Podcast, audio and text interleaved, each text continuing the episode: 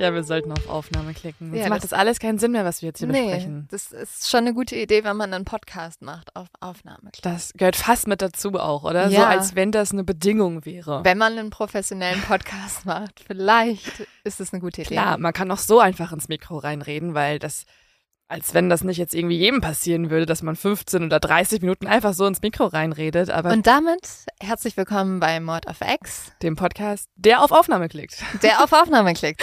Erste Bedingung erfüllt. Und die zweite Bedingung ist, dass wir hier über wahre Verbrechen reden, die, ja, wie der Name schon sagt, tatsächlich so passiert sind und die uns die letzten Wochen über beschäftigt haben und in die wir dann recherchemäßig eingestiegen sind.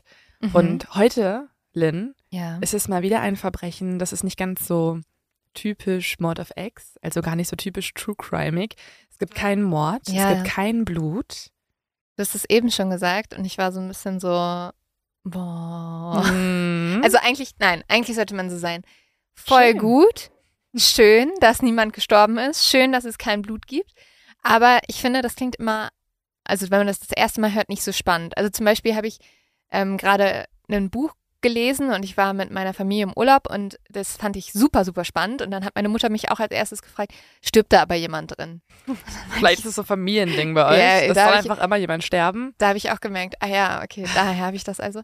Und dann, ähm, genau, habe ich gesagt, nee, nee, Mama, da, das ist nicht so gewalttätig. Und dann sie so, nee, dann will ich das nicht lesen. Aber das bringt mich tatsächlich zu, meiner nächsten Frage, die ich hier in der, äh, Mhm. die, ich, die ich mir aufgeschrieben habe, die ich dir stellen wollte, ähm, ob du schon mal in Therapie warst. Weil das hat auch was mit Mhm. meinem Fall zu tun. Therapie. Nee, also ich sollte sehr dringend, das meine ich auch ernsthaft. Ich wusste genau, dass diese Antwort kommt. Ja. Ich stimme dir zu, tatsächlich. Aber ich finde, jeder sollte in Ja. Therapie sein. Ja, Ach, also es gibt genug Probleme, die man, glaube ich, schon aus seiner Kindheit mitgenommen hat, die man mal aufarbeiten sollte. Und dann Stichwort Mütter, die einen Mord brauchen Ja. im Buch. Genau, und dann kommt immer noch mehr dazu und dann, ich glaube, ich würde in dieser Therapie sitzen, das wäre eher so das Problem. Ich würde da ankommen und sagen, hier, ich habe Ihnen mal zehn Seiten mitgebracht, woran wir arbeiten sollten bei mir.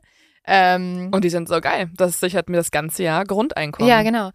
Ja, Ja, aber ich hätte auch schon, ich hätte, glaube ich, sogar schon die Lösung dafür. Also ich könnte auch schon genau sagen, aus den und den Sachen, die mir vielleicht passiert sind, haben sich die und die Verhaltensweisen entwickelt und Also du bist zu klug für die Therapie. Du Nee, weißt schon. Nein, ich habe einfach, ich habe den, das- den Fehler gemacht, selber keine Therapie früh genug zu haben und musste mich dann aber so viel mit diesen Dingen auseinandersetzen, dass ich, glaube ich, schon so mich Se- selber therapiert habe. Ich wäre schon so Ja. genauso, ja, mein Problem ist, ich hasse Konflikte, ich bin, ähm, ich bin halt deswegen, sage ich auch voll oft nicht, was mich stört. Ich gehe in solche Situationen immer rein, ich halte das durch, sowas, ne? Mhm. Aber ja, deswegen Therapie wäre super, es sei denn, heute in dieser Folge überzeugst du mich davon, dass man doch nicht zum Therapeuten oder zur Therapeutin gehen sollte. Ja, jetzt nicht genau zu dem Menschen, über den ich heute spreche. Ja. Da solltest du nicht hingehen, da kannst du aber auch gar nicht mehr hingehen. Ähm, da Hm. komme ich dann auch später zu. Aber grundsätzlich, ähm, ja, finde ich es gut, wenn man eine Therapie macht. Und aus eigener Erfahrung sind natürlich die meisten Therapeutinnen und Therapeuten auch äh, sehr fähig. Und Du warst, du hast schon mal eine Therapie gemacht, ich ne? habe sogar schon zwei Therapien. Ich bin, oh, Ja, ja, ich bin ich richtig wieder schon Ich finde das so krass, weil Therapie, finde ich, hat immer noch einen schlechten Ruf. Also zumindest Ja, teilweise. die erste Therapie habe ich nicht verraten. Also, dass ich, Ja. als ich die gemacht habe in der Uni-Zeit, ähm, habe ich das niemandem gesagt. Da bin ich hin, dann wussten, dachten alle, ich gehe halt eine Stunde eher ähm, von der Party, nee, von der Party jetzt nicht. Ich gehe eine Stunde eher aus dem Unterricht raus. Von der ähm, Party. Aus der, aus Drei der, Uhr nachts. Ich muss mal kurz zu meiner Therapeutin. ich, nee, das, äh, die Zeit, also das war schon eher so ein Tabuthema. Aber es ist sehr gut, dass sich da was getan hat und dass man das jetzt doch bespricht und ja. Ja, ich glaube, da musste ich auch noch viel tun, weil irgendwie, also ich merke das immer wieder, wenn ich mit Leuten rede, ich bin da voll offen und ich finde es immer, ich feiere das mega, wenn Leute Therapie machen, weil ich glaube, wir haben alle einen kleinen Knacks und das ähm, würde die Welt viel besser machen, wenn wir alle zum Therapeuten gehen. Ähm, aber das ist dann auch oft, dass Leute so sagen so, ja, aber mit mir ist ja nichts falsch. Und da denke ich immer so, ja, Kann ja auch sein. es, also mit dir ist auch nichts. Es ist auch mit niemandem was falsch, der zur Therapie Es geht. brauchen auch, glaube ich, nicht alle eine Therapie, aber ähm, wenn einem irgendwie es nicht gut geht, dann ist es ja, also ich finde es krass, dass Leute das dann so verpönen, weil du würdest ja auch nicht zu einer Person sagen, die ein gebrochenes Bein hat, ja, versuch das doch mal selber hinzukriegen, das heilt schon Ja. irgendwann wieder, dann heilt's halt scheiße. Ja, ich glaube, manchmal sind halt, und das ist wahrscheinlich auch das Schlimme dann an diesem Fall, also ich habe ja gar keine Ahnung, worum es geht, außer über einen Therapeuten, der irgendwas Schlimmes gemacht hat. Aber ich würde ja sagen, dass seelische Wunden genauso schlimm sein können wie äußerliche Wunden, vielleicht sogar manchmal schlimmer. Und wenn das halt jemand ausnutzt, dass jemand verletzt ist, irgendwo vielleicht Wunden hat und dann ähm, diese, ja, auch irgendwie eine Hilflosigkeit oder ich vertraue mich jemanden an, ausnutzt, das ist natürlich super schrecklich. Ja, aber bevor wir uns äh, damit ein bisschen beschäftigen, was denn mit diesem Therapeuten los war oder was überhaupt in diesem Fall passiert ist, äh, in dem es immer noch kein Blut gibt, außer böses Blut zwischen den Leuten, bevor wir darauf eingehen, fehlt natürlich noch dein Zudem zum Verbrechen. Ja, das dürfen wir auf jeden Fall ja nicht vergessen.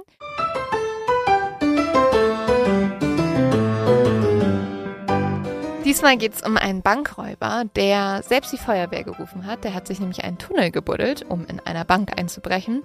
Aber leider wurde er darin sozusagen zugeschüttet und dann musste die Feuerwehr acht Stunden lang seinen Tunnel wieder aufbuddeln, um ihn zu befreien. Aber wenn jetzt noch eine Kamera mitgelaufen wäre, könnte es auch so ein Oceans 11 Fortführungsfilm sein. Buddeln die sich da nicht auch irgendwo rein? Ja, aber die schaffen es halt. Die schaffen es halt. Ist halt ein Film. Ja. In echt, bitte nicht nachmachen. Einfach Ocean's Eleven nicht nachmachen. Funktioniert nicht. Ihr buddelt euch nur ein. Bevor wir in diesen Fall einsteigen und uns das Leben von Marty Markowitz mal angucken, das ist nämlich die Hauptperson aus dieser Geschichte, müssen wir einmal kurz darüber sprechen, was überhaupt einen guten Therapeuten, eine gute Therapeutin ausmacht. Also was so die Grundsätze in Therapie sind. Und alle, die schon mal in Therapie waren, denken sich jetzt so, okay, jetzt achte ich mal darauf, habe ich das so erlebt, hat das so mhm. funktioniert und ich hoffe, in den meisten Fällen beantwortet ihr das mit Ja, weil das ist ganz, ganz wichtig, was jetzt kommt. Also, eins der wichtigsten Gebote, der wichtigsten Grundsätze in Therapie ist das Abstinenzgebot. Also Therapeutinnen, die sollten die Sitzungen um den Patienten, um die Patientin drehen lassen und sie selber, ihre eigenen Wünsche, ihre eigenen Bedürfnisse, die sind nicht im Mittelpunkt der Sitzung und die müssen auch nicht von der oder dem Patienten erfüllt werden. Es heißt allerdings nicht, dass man irgendwie gefühlsmäßig kalt sein sollte oder abweisend sein muss oder irgendwie ähm, sich gar nicht mit einbringen müsste, sondern eine gesunde Distanz zum Patienten oder zu der Patientin zu halten, ist halt essentiell in der Sitzung. Ja, also das bedeutet halt, dass der Therapeut jetzt nicht von seinem Wochenende erzählt, oder? Oder ja, nicht sagt so, ja, also gut, dass Sie es ansprechen. Ähm, ich hatte mit meiner Mutter auch enorme Probleme. Also so ungefähr kann man das verstehen. Ja, also es bedeutet, dass Therapeutinnen halt möglichst neutral sein müssen und zum Beispiel auch nicht solche Bedürfnisse erfüllen wie beispielsweise das Gefühl, dass sie gebraucht werden. Also für Psychiater, für Psychiaterinnen und Menschen dieses Berufsfeldes ist es ganz wichtig, dass sie irgendwann auch vom Patienten loslassen, den gehen lassen und ihr Auftrag ist es, jemanden lebensfähig wieder zu machen oder stabiler zu mhm. machen, mhm. äh, autonomer zu machen und nicht im Leben weiter eine Rolle zu spielen. Oh, das finde ich, das finde ich aber einen schwierigen Auftrag, weil es ist ja durchaus so, dass Menschen auch eine starke Bindung zu ihren Therapeuten und Therapeutinnen aufbauen. Aber die Aufgabe ist es dann, genau diese Bindung nicht zu stark werden zu lassen oder irgendwann abzuschwächen, sodass die Person auch alleine lebensfähig ist. Also nicht, wie du gesagt hast, ähm, wie es bei mir wäre, dass sich der Therapeut denkt, geil, lebenslange Versorgung, sondern eher so, dass er sagt, wie kann ich die ähm, schnellstmöglich wieder lebensfähig machen. Exakt. Ah, ja. Und dann auch äh, dich gehen lässt. Und zum Beispiel auch, wenn er dich, äh, das ist jetzt irgendwie ein komisches Adjektiv, aber lebensfähig macht oder halt einfach wieder stabiler macht, autonomer macht, ohne dabei noch inhaltliche Entscheidungen zu treffen. Also es ist zum Beispiel nicht gut, wenn Therapeutinnen entscheiden, wie die Klientinnen leben oder wie sie sich entscheiden sollen, wie sie mit Freundschaften umgehen sollen. Also Entscheidungen zu treffen ist nicht das Ziel, sondern halt zu beraten, ähm, über Dinge zu sprechen, über Grundsätze, über Glaubenssätze zu sprechen. Und dann kann der Patient oder die Patientin eigene Entscheidungen treffen. Das ist alles ganz wichtig, weil in diesem Fall ähm, kommen wir zu so ein paar Red Flags und Red Flags sind zum Beispiel, wenn in der Therapie übermäßiger Einfluss auf persönliche Entscheidungen ausgeübt wird, also auf Freizeitaktivitäten, auf Beziehungen, auf die Berufswahl und so weiter. Wenn die Patientin oder der Patient unter Druck gesetzt wird, wenn Verbindungen zum sozialen Umfeld abgebrochen werden, wenn berufliche Grenzen verwischen, wenn zum Beispiel auch Kontakt außerhalb der Sitzungen entsteht, also wenn man sich dann plötzlich nicht mehr nur im Büro trifft oder halt im, in der Praxis, sondern auch außerhalb und es dafür keine vernünftigen klinischen Begründungen gibt. Und wenn die Kommunikation nicht mehr neutral ist. Wenn der Therapeut zum Beispiel abweisend oder erniedrigend äh, reagiert oder einfach nicht mehr angemessen, aber das unter dem Deckmantel der harten Liebe. All diese Regeln und diese Red Flags, die müssen wir uns merken. Und wenn Marty Markowitz die schon gekannt hätte, als er sich eine Therapie gesucht hat, dann wäre es vielleicht gar nicht zu diesem Fall erst gekommen. Eigentlich müsste in Martys Leben alles stimmen. Marty war nämlich an einer Elite-Universität, er hat dort studiert, hat dann das Unternehmen seines Vaters übernommen, wohnt in einer schicken Wohnung in Manhattan und er besitzt sehr viel Geld. Und das sind schon sehr viele Punkte, wo ich denke, ja, ich verstehe, warum dieser Mann eine Therapie braucht. warum? Weil ich glaube, das klingt alles für mich nach extrem viel Leistungsdruck. Ja, aber na, die Eltern sind schon okay mit Marty. So ist es nicht. Aber Elite-Uni? Er war einfach gut. Ja, okay. Aber also da, da wird ja wohl auch ein gewisser Druck herrschen, oder? Das bestimmt, ja. Aber er ist mittlerweile auch 38 Jahre alt, also die Uni okay. schon länger her. Er hat das Unternehmen übernommen, er hat es erfolgreich geführt. Aber jetzt mit 38 Jahren, da fühlt sich Morty ziemlich neben der Spur. Er fühlt sich überfordert, er fühlt sich irgendwie auch ausgebrannt. Sein Rabbi, äh, Marty ist jüdisch, muss man wissen, der empfiehlt ihm einen befreundeten Therapeuten. Dieser Therapeut, sagt der Rabbi, soll extrem gut sein. Er gilt als einer der besten Therapeuten New Yorks. Er war Jahrgangsbester seines Medizinstudiums. Er doziert nebenbei auch an der Universität in New York und hat außerdem ähnlich wohlhabende und erfolgreiche Patientinnen wie Marty. Marty ist erst kritisch, denn er kennt Therapie irgendwie nur aus dem Fernsehen oder ja vom Hörensagen und er denkt sich, man liegt da auf einer Liege, man erzählt von seinen Albträumen und er sieht das nicht so richtig für sich. Aber er weiß auch, es muss sich was ändern, weil er fühlt sich einfach nicht mehr gut. Also lässt sich Marty darauf ein. Er geht zur Praxis des Psychiaters und liest am Klingelschild Dr. Isaac Hirschkopf. Die Praxis, die er jetzt betritt, die ist spärlich eingerichtet, so wie man sich das auch vorstellt, also wie man sich so ein typisches Büro von einem Therapeuten vorstellt. Schreibtisch, davor ein Stuhl und eine Couch. Und sonst recht spärlich eingerichtet. Dr. Isaac Hirschkopf ist ein junger, gut aussehender Arzt, also er ist so ungefähr Anfang 30, schätzt ihn Marty. Er hat ein rundes Gesicht, einen stechend strahlenden Blick, dichten Vollbart und lockige schwarze Haare. Er ist leger gekleidet und trägt einen offenen Kragen, Hemd und Shorts. Und das erste, was Marty denkt, ist, hey, der sieht ja richtig cool aus. Also gar nicht so spießig oder so, wie er sich das vorgestellt hat. Gerade bei so einer Ankündigung, dass es ein Arzt ist mit, mit einem renommierten Ansehen, hätte sich Marty jemand anderes vorgestellt. Wahrscheinlich einen älteren Mann mhm. mit so einer kleinen Brille und im Anzug, ne? Genau, aber so ist es gar nicht. Und er stellt sich auch dann direkt als Ike vor, sein Spitzname. Also er soll ihn nicht Isaac nennen, sondern Ike. Marty setzt sich dann direkt gegenüber von ihm und Dr. Ike lächelt ihn dann an und sagt, okay, warum sind Sie hier? Marty weiß gar nicht so recht, warum er dort ist. Er kann sich das ja selber alles gar nicht so erklären. Er weiß nur, manchmal hat er Panikattacken und dann fühlt er sich einfach grundsätzlich überfordert. Dr. Ike Hirschkopf, der bemerkt, dass es Marty auch super schwer fällt, sich zu öffnen. Also fragt er ihn, wollen wir spazieren gehen? Marty ist erst verwirrt, dann so einen Ansatz hat er noch nie erlebt, noch gar nicht erwartet. Aber als die beiden loslaufen und Marty anfängt zu sprechen und sich alles vom Herzen zu reden, da merkt er, wie gut ihm das eigentlich tut. Und dann fängt er an zu erzählen.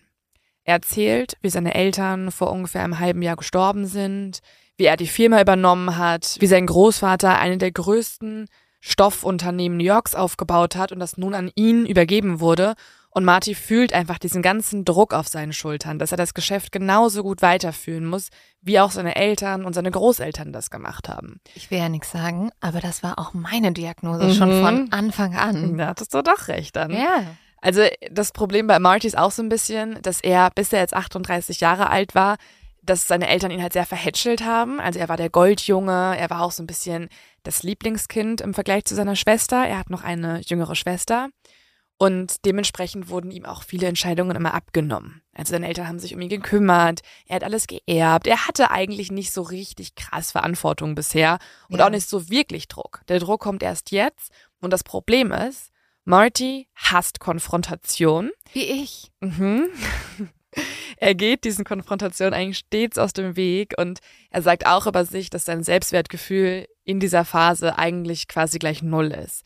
Weil er sagt, er ist eigentlich immer zu lieb, er ist immer zu weich und er hat auch Angst, dass seine Angestellten seine Angst vor der Konfrontation und seine Weichheit ausnutzen könnten. Ja, und dazu kommt natürlich auch, wenn seine Eltern erst vor einem halben Jahr gestorben sind, das wird ja auch Spuren hinterlassen haben. Genau, also er muss einfach gerade mit sehr viel umgehen. Und dann kommen auch noch zwei weitere Punkte hinzu, die auch bei ihm Stress auslösen. Einmal ähm, ist das so ein bisschen dieses typische Thema, nachdem die Eltern gestorben sind. Ähm, gibt es ja, hat man schon oft gehört, bei einigen Familien dann auch Stress, äh, wie man mit dem Erbe umgeht. Und das passiert auch bei ihm und seiner Schwester. Mhm. Also eigentlich stehen sich seine Schwester Phyllis heißt sie und er sehr, sehr nahe. Und das Problem ist aber, dass Phyllis durch eine schwere Phase geht, weil ihr Ehemann sie für eine jüngere Frau verlassen hat und sie und die drei kleinen Kinder jetzt alleine sind und sie muss die alleine auch aufziehen. Außerdem möchte Phyllis eigentlich arbeiten. Sie arbeitet auch im gleichen Unternehmen wie Morty, also beim Familienunternehmen. Aber das geht natürlich alles nicht gleichzeitig. Und hinzu kommt, dass sie auch noch eine dreckige Scheidung hinter sich hat und mehrere Anwälte einschalten musste, weil ihr Ehemann sie verklagen wollte und die Kinder haben wollte. Und das alles löst jetzt Stress bei den beiden aus, weil sie braucht halt Geld. Aber Marty fühlt sich verantwortlich, dieses Erbe irgendwie richtig aufzuteilen und dafür zu sorgen, dass es erstmal noch bewahrt wird und nicht sofort ausgegeben wird. Und deswegen ist bei denen gerade so ein bisschen Anspannung. Marty ist aber grundsätzlich eigentlich wie so ein cooler Onkel für Phyllis Kinder. Er ist derjenige, zu dem sie aufschauen, jetzt auch, wo ihr Vater nicht mehr bei ihnen wohnt. Und er ist sich eigentlich auch sicher, dass er und Phyllis und auch seine Nichten und Neffen eine sehr schöne Familie sind und sie das alles in den Griff kriegen werden. Dann erzählt er Dr. Hirschkopf, also Ike, auch noch von seiner Ex-Freundin, die ist auch noch ein Problem. Denn ich habe ja vorhin schon erwähnt, er ist jemand, der ist ja sehr konfrontationsscheu. Er traut sich nicht so richtig, seine Meinung zu sagen oder für seine Werte einzustehen. Und das Problem ist, dass seine Ex-Freundin das auch so ein bisschen ausgenutzt hat. Denn als beide übers Heiraten gesprochen haben, sie haben sich schon nach sehr, sehr kurzer Zeit verlobt, da hat Marty erwähnt, dass er schon eher Fan von einem Ehevertrag wäre. Und da ist die Ex-Freundin ausgerastet und hat die Beziehung beendet. Aber so ungefähr zwei, drei Monate später ist sie dann doch wieder angekrochen und hat gesagt, hey Margie, jetzt wo wir schon nicht heiraten, möchte ich wenigstens den Urlaub in Mexiko bekommen von dir, weil den hast du mir ja versprochen. Und er hat's gemacht. Und Marty ist halt so konfrontationsscheu und so unsicher, dass er wirklich ernsthaft darüber nachdenkt, ihr noch den Urlaub zu finanzieren. Ja, aber also ich bin ja auch sehr konfrontationsscheu und ich merke bei mir selber auch, manchmal denkt man dann immer, andere Menschen haben vielleicht auch recht. Und man ist dann so, ja, das, das meint die bestimmt nicht Mhm. böse. Und wir hatten ja auch, ich habe es ja auch wirklich versprochen, aber das ist natürlich Bullshit. Also warum Ja. solltest du ihr den Urlaub finanzieren? Exakt. Und das ist jetzt auch der Punkt. Also, ich glaube, Dr. Ike hat es ziemlich einfach. Die beiden gehen ja noch spazieren und sprechen über alles. Und als er alles erzählt hat, da hält Ike einfach inne und sagt ihm, Marty, Sie können mein Patient werden. Und alles, was Marty im Moment spürt, ist Erleichterung. Weil das nächste, was Ike sagt, ist, keine Sorge, wir kriegen das alles in den Griff. Ich werde mich um alles kümmern. Das ist eigentlich ein Versprechen, das sollte man auch nicht machen als Nee. Therapeut, oder? Exakt, das sollte man Mhm. auch nicht machen. Marty zahlt für diesen Spaziergang 160 Dollar. Das, What? mhm, halte ich fest, das war noch im Jahr 1981 und so günstig wird es für Marty bei weitem nicht bleiben. Den Spaziergang würde ich auch gerne jedem anbieten. Der ist schon vielleicht ein bisschen lukrativer als so manch anderer Spaziergang. Ab jetzt geht Marty zweimal pro Woche zu Dr. Ike. Oft sieht man die beiden durch die Straßen spazieren, äh, manchmal sind sie aber auch natürlich in der Praxis und sprechen da über die akuten Probleme. Dr. Ike zieht aus Martys akuten Problemen vor allem eine große Erkenntnis. Er hat das Fazit, nachdem er sich alles angehört hat, Marty ist leichte Beute. Und er prägt Marty nun einen wichtigen Glaubenssatz ein, der eigentlich sehr ironisch ist, wenn man bedenkt, was Marty alles noch passieren wird. Er sagt zu Marty, Marty, alle Menschen, die du kennst, wissen, dass du reich bist. Und sie alle werden dich einer nach dem anderen ausnutzen. Ganz vorne ich selbst. Sie wollen alle nur dein Geld und du als Person bist ihnen egal. Das ist alles noch nicht Thema in dem Moment, aber klar, das müssen wir uns im Hinterkopf behalten, weil es ist fast wie eine kleine Prophezeiung. Nach eingehender Analyse sei Dr. Ike, so sagt er, zu dem Fazit gekommen, dass Marty innerlich immer noch ein kleiner Junge sei, so ungefähr 13 Jahre alt und dementsprechend auch ohne Selbstwertgefühl. Denn Marty hat auch schon erzählt, als er mit 13 war, da fand ja die Bar Mitzwa statt und da sollte er eigentlich vor allen Leuten singen. Das ist dann ein Punkt der Zeremonie. Aber weil er so schüchtern war, ist er komplett rot angelaufen, er hat kein einziges Wort rausbekommen und ist dann irgendwann aufs Klo gelaufen und hat sich eingeschlossen. Und genau diese Art von Panik, diese Art von Überforderung und Selbstwertprobleme, die fühlt er auch heute als erwachsener Mann noch sehr, sehr oft. Aber Dr. Ike sagt ihm jetzt, ich kann dir bei allem helfen, mit mir an deiner Seite wirst du von niemandem mehr ausgenutzt. Das sagt Dr. Ike übrigens auch nicht nur einmal, das sagt er in fast jeder Sitzung und auf fast jedem Spaziergang. Und Marty fängt nun mit jedem Mal mehr an zu glauben, dass Ike sein Retter ist und er der Einzige ist, der ihn aus seiner Misere rausholt. Das macht Ike jetzt auch sehr klug. Er geht jetzt so Schritt für Schritt Anleitungen durch und erzählt Marty ganz genau, was sie in den nächsten Wochen und Monaten so ändern müssen. Und er beginnt erstmal mit seiner Ex-Freundin. Gibt er ihm jetzt so eine konkrete Anweisung, dass ähm, er gar nichts mehr mit ihr zu tun haben darf, oder wie? Bei der Ex-Freundin ja so ungefähr. Also er sagt schon mal auf jeden Fall, Marty, das Dümmste, was du tun kannst, ist halt diesen Urlaub zu finanzieren. Das weiß Marty auch selber innerlich. Ja, da hat er ja vielleicht auch ein bisschen recht. Ja, hat er schon. Das Ding ist halt, dass Marty sich ja nicht traut, das ähm, ja irgendwie bei ihr anzurufen und mit ihr so Finalschluss zu machen und wirklich dafür einzustehen. Aber Dr. Ike hilft ihm. Er diktiert Marty nämlich jetzt Wort für Wort, was er sagen soll. Und genau das, was Ike sagt, befolgt auch Marty. Und er merkt, es funktioniert. Er merkt außerdem, dass Ike auch generell super gut ankommt bei Frauen. Also es ist ihm schon aufgefallen, als sie spazieren waren und er dann auch mit Leuten gesprochen hat. Er ist ja auch ja recht attraktiv und er wirkt auch irgendwie cooler als alle anderen. Und Marty beginnt auch ihn immer mehr zu bewundern, weil er merkt so, egal was der mir rät, also ob jetzt mit der Ex-Freundin als auch in der Firma, da gibt ihm Dr. Ike auch sehr, sehr viele Tipps, das stimmt immer und das funktioniert auch immer. Das nächste Problem, das Dr. Ike jetzt für ihn lösen möchte, ist der Nachlass der Eltern und sein Führungsstil in der Firma. Also, meine, mein Problemlösungsvorschlag, stellt euch vor, ich bin Dr. Ike, ist, ähm, ja, du kannst den Nachlass einfach mir überschreiben. Dann hast du gar keine Sorgen mehr. Ja, das musst du dir vielleicht auch mal merken. Oh mein Gott. Mm, ja. Marty ja. ist aber total glücklich in dem Moment. Er weiß ja, er weiß ja, okay, jetzt ist endlich da jemand für mich da, äh, der mir auch dabei hilft, meinen Angestellten richtig umzugehen. Und Dr. Ike macht dann Folgendes. Er begleitet jetzt Marty nicht nur auf Spaziergängen oder trifft ihn in der Praxis.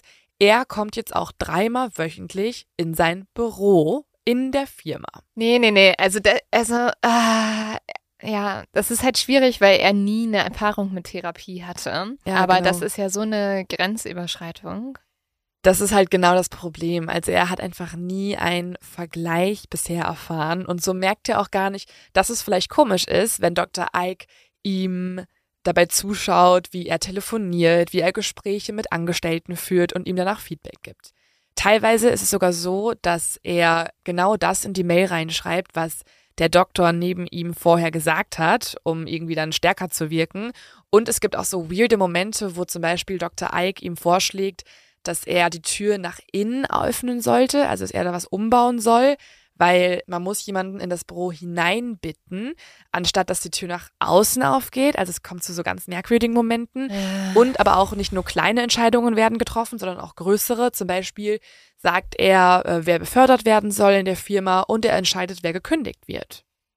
Ja, also ich, ähm, hm, alles super kritisch natürlich. Ich verstehe es aber auch so ein bisschen, weil ich glaube, Also manchmal, wenn du dich halt überfordert fühlst, fühlst in Situationen, und das hatten wir ja durchaus auch schon mal, irgendwie, wenn man ein Business gründet, mhm. dass man dann richtig dankbar ist, wenn jemand einem helfen will, weil man halt selbst so überfordert ist und dann hinterfragt man es manchmal nicht mehr genug. Ja, wenn jemand, genau, das ist, glaube ich, genau das Problem, wenn jemand total selbstbewusst ähm, eine sehr effiziente Art und Weise vor dir predigt, das ist das, also das wäre die richtige Lösungsstrategie, dann nimmt man das natürlich an, vor allem, wenn die Person auch einfach, ja, faktisch erfahrener ist in ja. Problemlösung. Und das ist er ja als ein sehr renommierter Psychiater mit Bestnoten an der Universität.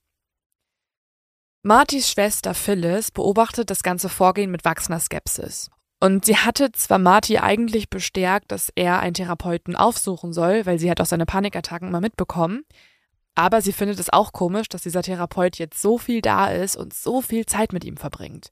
Teilweise bittet Marty sogar Geschäftskunden in der Warteschleife zu warten auf ihn, lässt sich dann die Antworten von seinem Psychiater diktieren und spricht dann weiter mit den Geschäftskunden am Telefon. Phyllis merkt auch, wie Marty immer mehr den strengeren Boss spielt. Er führt zum Beispiel neue Regeln auf der Arbeit ein. Er sagt, dass seine Schwester und er über jegliche private Gespräche erst danach sprechen dürfen und nicht mehr im Büro. Also hört sich jetzt nicht super falsch an, aber ist einfach komisch, wenn jemand vorher immer eher so der kumpelhafte Boss war und halt dein Bruder und das ist. Das ist ja deren Familiengeschäft. Genau. Also, wenn, das ist so ein bisschen so, finde ich, als würde jetzt, du nimmst dir einen Therapeuten und der kommt auf einmal in unser Podcast-Studio rein und sagt, bitte redet vorher nicht noch kurz über eure, euer privates Leben. Und dann wäre ich so, wer hat dich eigentlich gefragt? Ja, also sorry. Und es bleibt auch tatsächlich nicht nur in der Firma. Es ist auch so, dass Marty eigentlich jeden Morgen bei Phyllis vorbeifährt und sie dann abholt und dann fahren die beiden gemeinsam in die Firma. Aber wenn Phyllis jetzt auch nur eine Minute zu spät ins Auto einsteigt, da schreit er sie komplett an, schreit, dass es inakzeptabel sei, bis Phyllis irgendwann einen Schlussstrich zieht und sagt, ey, ganz ehrlich, ich fahre jetzt einfach alleine zur Firma. Du musst mich nicht mehr abholen. Außerdem kürzt Marty Phyllis Gehalt aus dem Nichts um 5000 Dollar und das nicht nur einmal, sondern mehrere Male. Das finde ich ja, also das ist ja auch unglaublich. Mhm, bei der eigenen Schwester die ja auch das Unternehmen quasi mitgeerbt hat. Sie ist zwar nicht die geschäftsführende Person, sie ist nicht die Präsidentin, aber sie hat Anteile an der Firma.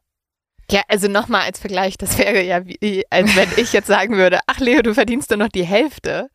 Ja, oder du würdest ausrasten, weil ich jedes Mal zu spät komme, was ja. ich by the way tue. Aber ja, aber es ist ja auch, denen gehört ja das Geschäft auch zusammen, oder? Ja. Also ich, Marty hat schon mehr Befugnisse. Er hat quasi das mhm. so als Geschäftsführer geerbt. Aber du gehst trotzdem nicht mit der, deiner Schwester so um, die mhm. halt da mit in der Chefetage saß. Das ist aber leider so und es vergehen zwei Horrorjahre in der Firma, in denen Marty und Phyllis immer mehr streiten. Die Beziehung der beiden ist mittlerweile in einem Tiefpunkt und das belastet auch nicht nur die beiden, sondern auch die ganze Stimmung in der Firma. Außerdem werden die Anspannungen um das Erbe immer schlimmer. Währenddessen überredet Dr. Ike Marty, dass er seinen 40. Geburtstag nochmal neu feiern sollte. Also, dass er quasi nicht seinen 40. Geburtstag feiert, sondern er sollte eine neue zweite Bar Mitzwa feiern, also einen 13. Geburtstag. Das klingt jetzt erstmal wie ein komischer Vorschlag, aber Dr. Ike ist der Meinung, dass er nur auf diese Art und Weise das Trauma von damals überwinden könnte und erneut seinen Glauben bestärken könnte. Und weil die Stimmung zwischen Marty und Phyllis eh schon so schlecht ist und Phyllis halt auch Marty sagt, hey, das ist doch komplett bescheuert, warum musst du jetzt anstatt deinen 40. Geburtstag deinen 13. Geburtstag feiern? Da lädt Marty Phyllis noch nicht mal mehr ein. Er sagt ihr, dass angeblich keiner wüsste, dass er eine Schwester hätte und deswegen wäre es auch irgendwie jetzt peinlich, wenn sie plötzlich zu seinem Geburtstag kommen würde und ja, das wäre auch irgendwie komisch, deswegen ist sie einfach gar nicht eingeladen. Das verletzt Phyllis wiederum so sehr, dass sie aus dem Büro herausstürmt und von jetzt an nicht mehr wiederkommt.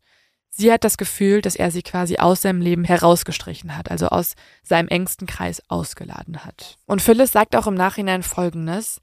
Wenn ich nicht so wütend und verletzt gewesen wäre, hätte ich vielleicht erkannt, dass er sich sehr untypisch verhielt, dass irgendwas ihn beeinflusste, dass jemand anderes den Keil zwischen uns trieb.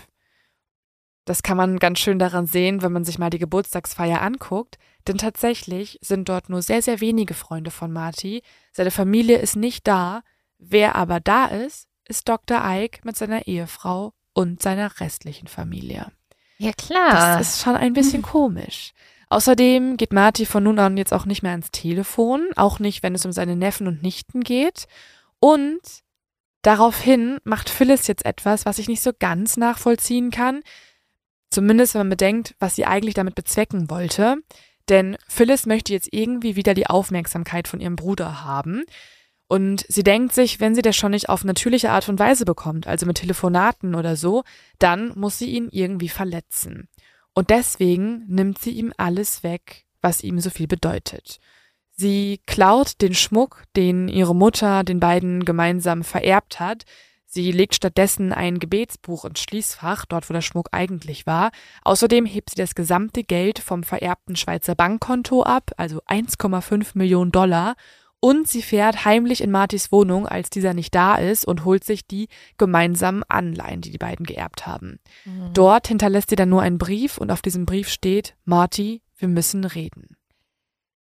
Ja, das wird leider ja wahrscheinlich nicht dazu führen, dass sich das Verhältnis der beiden bessert, oder? Nein, sie werden nämlich nicht reden, denn als Marty nachts um zwei Uhr wiederkommt und dann diesen Brief in seiner Wohnung entdeckt, der kriegt ja erstmal eine Panikattacke, er fühlt sich ausgeraubt und es bezweckt schon gar nicht das, was Phyllis ja eigentlich wollte, dass er sie anruft, sondern er ruft um zwei Uhr nachts seinen Psychiater an.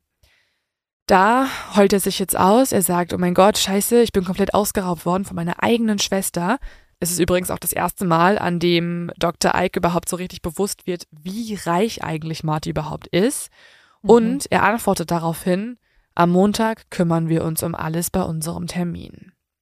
In der nächsten Sitzung startet Ike da mit einer großen Rede und auch wieder einmal mit dem gleichen Fazit. Schau, Marty, es ist genau so, wie ich dir gesagt habe. Alle sind nur hinter deinem Geld her, sogar deine eigene Schwester. Ich würde dir empfehlen, den Kontakt zu ihr abzubrechen.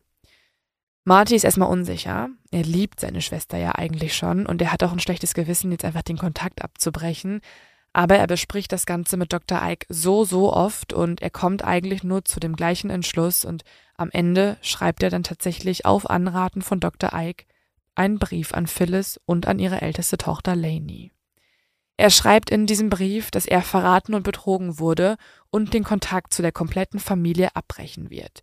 Die 13-jährige Lainey kriegt übrigens auch total den Schock, weil ihr Onkel ist ja eigentlich total wichtig und sie kann das auch bis heute nicht so richtig fassen, was da passiert ist und sie kann in diesem Moment auch den letzten Satz gar nicht so richtig verstehen, denn dieser letzte Satz ist wie folgt. Obwohl wir nie wieder miteinander sprechen werden und ich nicht weiß, wie du auf diesen tragischen Vorfall reagierst, sei gewiss, dass ich dich immer lieben werde. Dein Onkel Marty. Also für sie wirkte das so wie, ich hab dich lieb, aber ich verstoße dich und deine eigene Mama ist schuld daran. Phyllis ist jetzt auch total wütend. Ähm, er bricht den Kontakt zu ihr ab, zu der ganzen Familie und er lässt es sogar auch an ihren eigenen Kindern aus, die jetzt auch total traumatisiert sind. Und daraufhin versucht sie mehrere Male auch Marty anzurufen, aber er beantwortet keine einzige Nachricht, keinen Anruf und Phyllis merkt mit jedem Tag mehr, er meint es einfach wirklich ernst. Dr. Ike macht jetzt auch eine andere komische Sache. In der nächsten Sitzung, in der sich er und Marty treffen, überreicht er Marty eine Schere und er sagt Marty, dass ähm, ja Marty alle Kinderfotos, alle Fotos von ihm und Phyllis raussuchen soll und dass er dann Phyllis aus den Fotos ausschneiden soll. Das macht Marty jetzt auch. Also er fängt so richtig an, so eine kleine, seine kleine Schwester quasi aus seinem Leben buchstäblich wegzuschneiden und diese leeren Fotos, wo man niemanden mehr drauf sieht, also wo Phyllis weggeschnitten wurde, die schickt er dann auch noch per Post zu Phyllis. Also das ist doch kein Tipp, den ein normaler Therapeut geben würde. Ist der Typ überhaupt Therapeut? Ja, er ist schon Therapeut. Und er war tatsächlich Jahrgangsbester, das muss man sagen.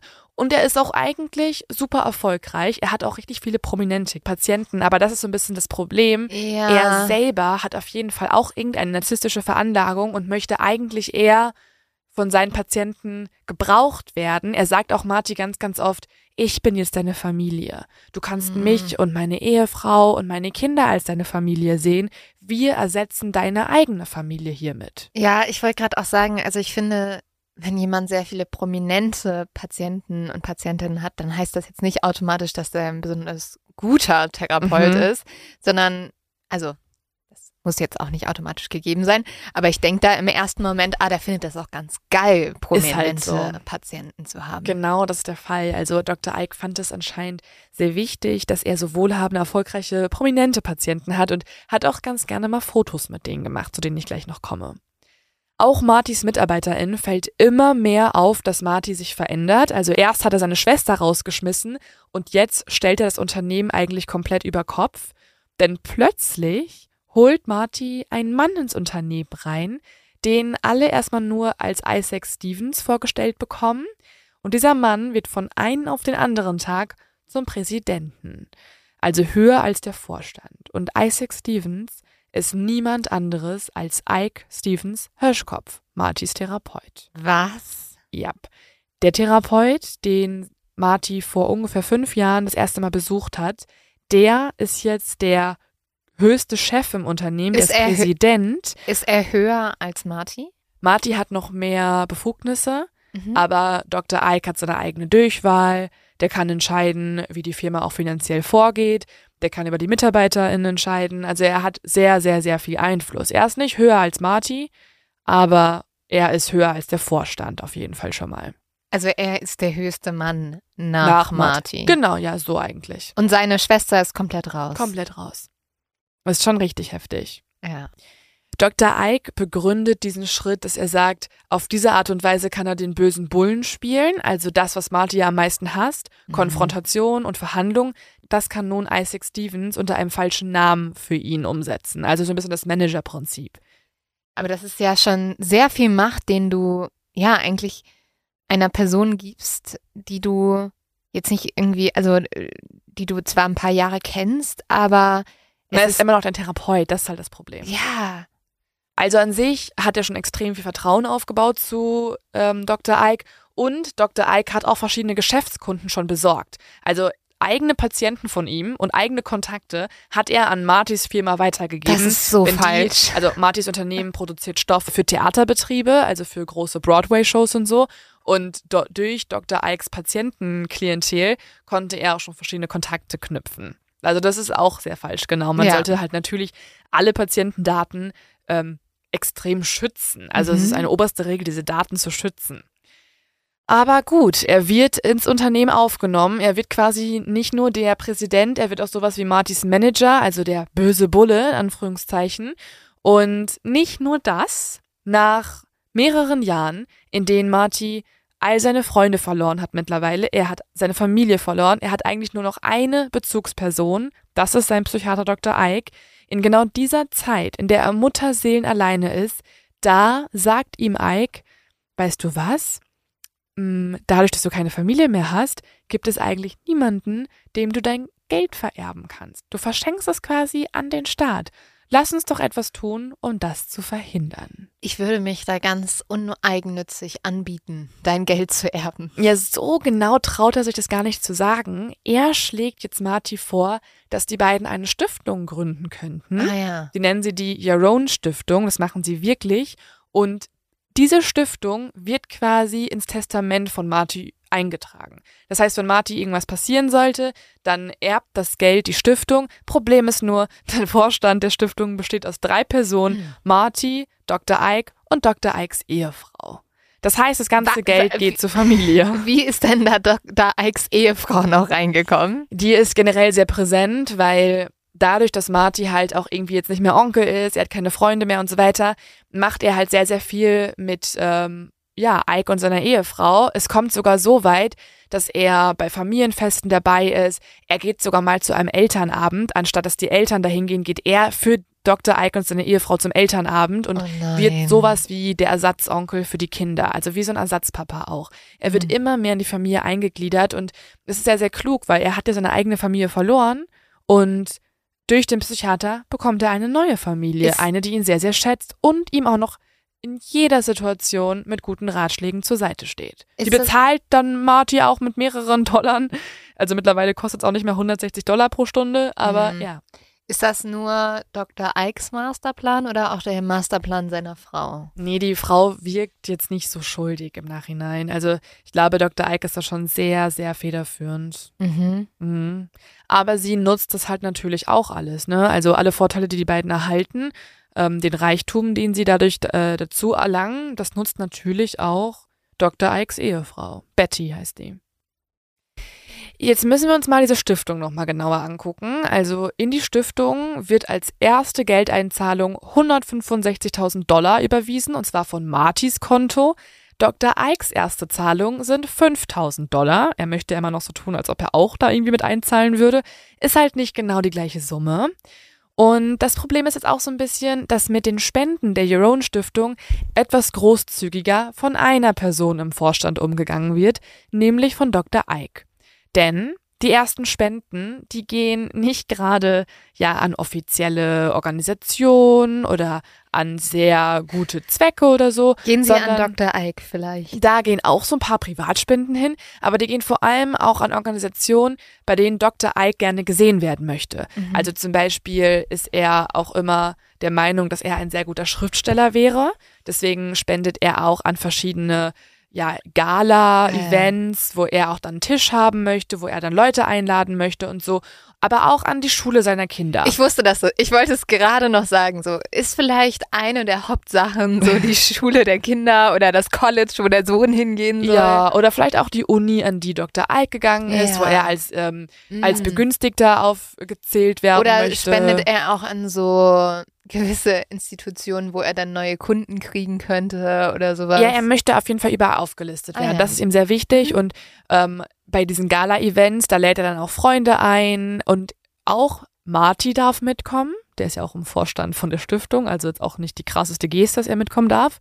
Ist aber ja auch sein Geld, ne? Ist auch sein Geld vielleicht. Aber er hat vor allem einen großen Auftrag, eine große Mission auf diesen Events, die ihm Dr. Ike einprägt.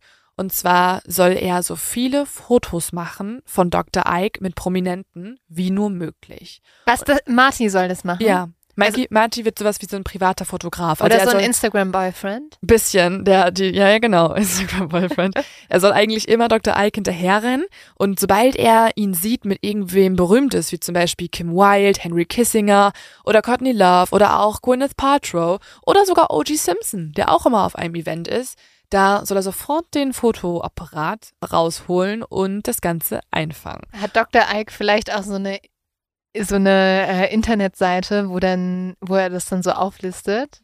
Nee, aber es gibt was ähnliches. Und zwar hat er in seinem Ferienhaus in den Hamptons, da hat er eine Wand, an der ganz viele Fotos hängen, halt immer er selber mit irgendeinem Star.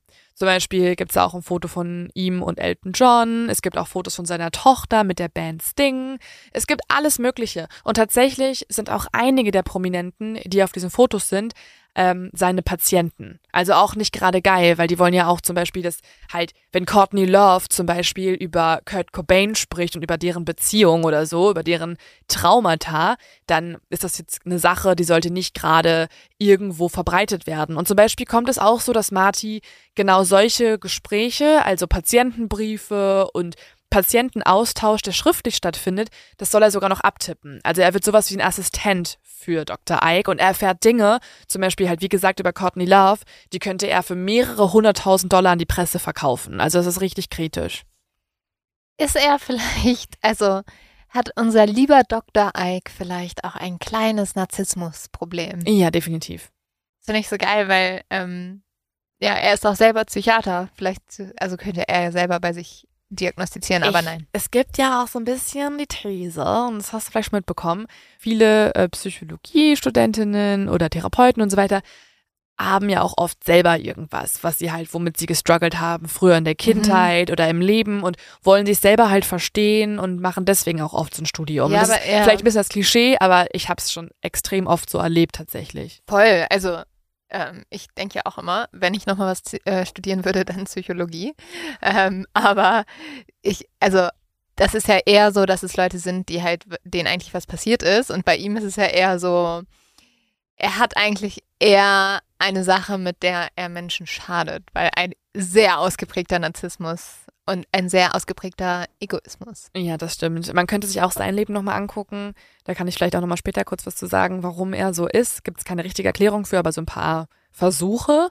Ähm, aber in dem Moment merkt das noch niemand. Also er ist zwar ein Riesennarzisst, aber er ist auch so charmant, er ist so gut mit Leuten, dass ihn alle erstmal nur bewundern und das niemand so wirklich hinterfragt. Ike trifft dann diese ganzen Promis nicht nur auf den Gala-Events, nein, er veranstaltet auch riesengroße Partys in dem Haus ähm, in der Nähe von New York, also in den Southamptons, wo er mittlerweile mit seiner Familie wohnt. Er hat einen riesigen Garten, er hat einen riesigen Pool in diesem Haus, eine riesige Glasfront mit eigenem Tennisplatz, er hat Fake-Giraffenköpfe an der Wand, er hat einen Massageraum in diesem Haus, er hat einen riesigen Gong und Skulpturen und er hat einen privaten Hausmeister. Ich will nichts sagen, aber es klingt auch nach einem extrem schlechten Geschmack. glaube ich auch. Also er hatte Fake-Giraffenköpfe am, am, an der Wand. Ja, vor allem musst du dir so vorstellen, das waren nicht die einzigen ähm, eher extravaganten Einrichtungsgegenstände. Er hatte auch daneben noch so venezianische Masken hängen. Er hatte so Papageien von der Decke hängen, ja. Plastikpapageien und halt diesen Gong daneben. Und ich glaube, die Mischung, die soll ausstrahlen, ich habe auch Kohle. Ja, das, das liebe ich ja immer, wenn Menschen reich sind und mhm. ähm, die haben den schlimmsten Stil überhaupt, weil eigentlich alles, was ihr Stil aussagen soll, ist Geld, ja. Geld, Geld. Ja. Und äh, das sieht ehrlich gesagt einfach immer richtig scheiße aus. Das ist, glaube ich, auch ein Grund, warum er verschiedene Sachen bei sich überhaupt aufgestellt hat, um die Anekdoten erzählen zu können. Deswegen hängt da ja auch überall ein Foto, wo man ihn einfach quasi anschaut. Man schaut Dr. Ike nicht nur in, in echt an in dem Haus, sondern nochmal 30 Mal im Haus guckt er aus jeder Ecke einem zu, weil er auf jedem Foto halt auch drauf ist. Oh wow. Mhm, also sehr viel Dr. Ike in diesem Haus. Für die Partys, die er dort veranstaltet, mietet Dr. Ike dann sogar einen Bus an. Der holt dann Leute aus New York ab, bringt die zum Haus und übrigens sind das nicht nur irgendwelche Promis, sondern auch Patienten. Also auch da wieder eine Grenzüberschreitung. Und sein Hausmeister, der rennt auch in Southamptons rum und verteilt überall Einladungen, und zwar an die wohlhabenderen oder prominenteren Nachbarn. Die dürfen dann auch auf die Partys kommen. Der Hausmeister, der wohnt hinten im Haus, hat ein kleines Zimmer und kümmert sich um die Einkäufe, um die Hausarbeit, um die Organisation auf der Party. Und auf der Party an sich steht er dann am Grill und am Ende räumt er alles auf. Er kümmert sich auch um den großen Garten, um die Kois im Teich, um die Instandhaltung der privaten Brücke oder um die ganzen Skulpturen. Das Problem? Der Hausmeister in grüner Arbeitskleidung, das ist Morty. Mittlerweile sind wieder ein paar Jahre vergangen. Er ist schon zehn Jahre in Therapie und in dieser ganzen Zeit hat er leider nicht nur seine Firma an Dr. Ike übertragen und sein Testament, Mittlerweile wohnt in seinem eigenen Haus sein Psychiater zusammen mit seiner Familie und Marty, der Patient, wurde zum Hausmeister gemacht. Äh, wie bitte? Was?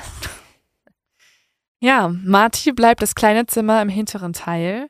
Er erledigt die ganze Zeit Aufgaben für seinen Psychiater. Der hat die komplette Macht mittlerweile über ihn. Und er schreibt ihm sogar so kleine Listen mit To-Do-Aufgaben und sagt selber, also Dr. Ike sagt über diese Listen, die halten dich vom Grübeln ab, deswegen machen sie Sinn. Diese Listen hat Marty auch immer noch aufbewahrt. Also ein Journalist hat sich dann die alle mal angeguckt mit ihm und da stehen dann Dinge drauf wie, ähm, ja, bezahl bitte die Rechnungen, die oder zum Beispiel auch das hier, das ist auch eine, ähm, eine Liste. Die Laube ist toll, Marty. Was können wir tun, um die Farbe zu erhalten? Wir wollen nicht denselben Fehler machen, den wir, bzw. du, schon einmal gemacht hast. Häng bitte außerdem die neuen Fotos von mir auf, sobald die neuen Rahmen da sind. Die Montage der drei horizontalen Bildreihen und der neuen vertikalen Reihe muss sehr genau sein. Die untere Reihe sollte 3,5 Zentimeter unterhalb der jetzigen Position sein, damit eine weitere Reihe von Fotos Platz hat. Aber lass bitte genug Platz zu den venezianischen Masken an der Wand. Tippe dann bitte übrigens auch meinen neuen Kriminalroman ab. PS und wasch die Handtücher. Geil, dass er noch einen Kriminalroman geschrieben hat. Ja, er denkt, dass er ein sehr guter Schriftsteller ah, ja. sei und deswegen hat er verschiedene Bücher geschrieben. Ah, ja. Die haben übrigens auch so ganz schräge Titel rein. Hat er die auch noch selber verfilmt?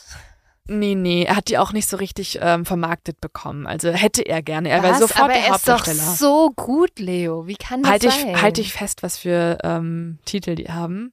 Man, ich, der Unglaubliche. Mhm. Ich, der Bessere. Es geht um ihn, ja. Ich, der Allerbeste. Es geht um einen begnadeten Psychiater als Hauptcharakter, das auf jeden Fall. Aber ähm, es heißt, finde ich auch so geil, Manche mögen's reich. Das, die nächste Buchreihe heißt Manche mögen's groß. Die nächste, Manche mögen's bescheiden. Geht der, äh, das zweite Buch um seinen Penis? Gott. Es geht sehr, sehr viel um ihn auf jeden Fall. Also er ist auf jeden Fall schon mal der Hauptcharakter. Er muss dann auch so verschiedene Morde lösen. Also er ist, glaube ich, auch ein True Crime-Fan oder zumindest ein Krimi-Fan. Ich stelle mir wirklich dieses Buch eins zu eins vor.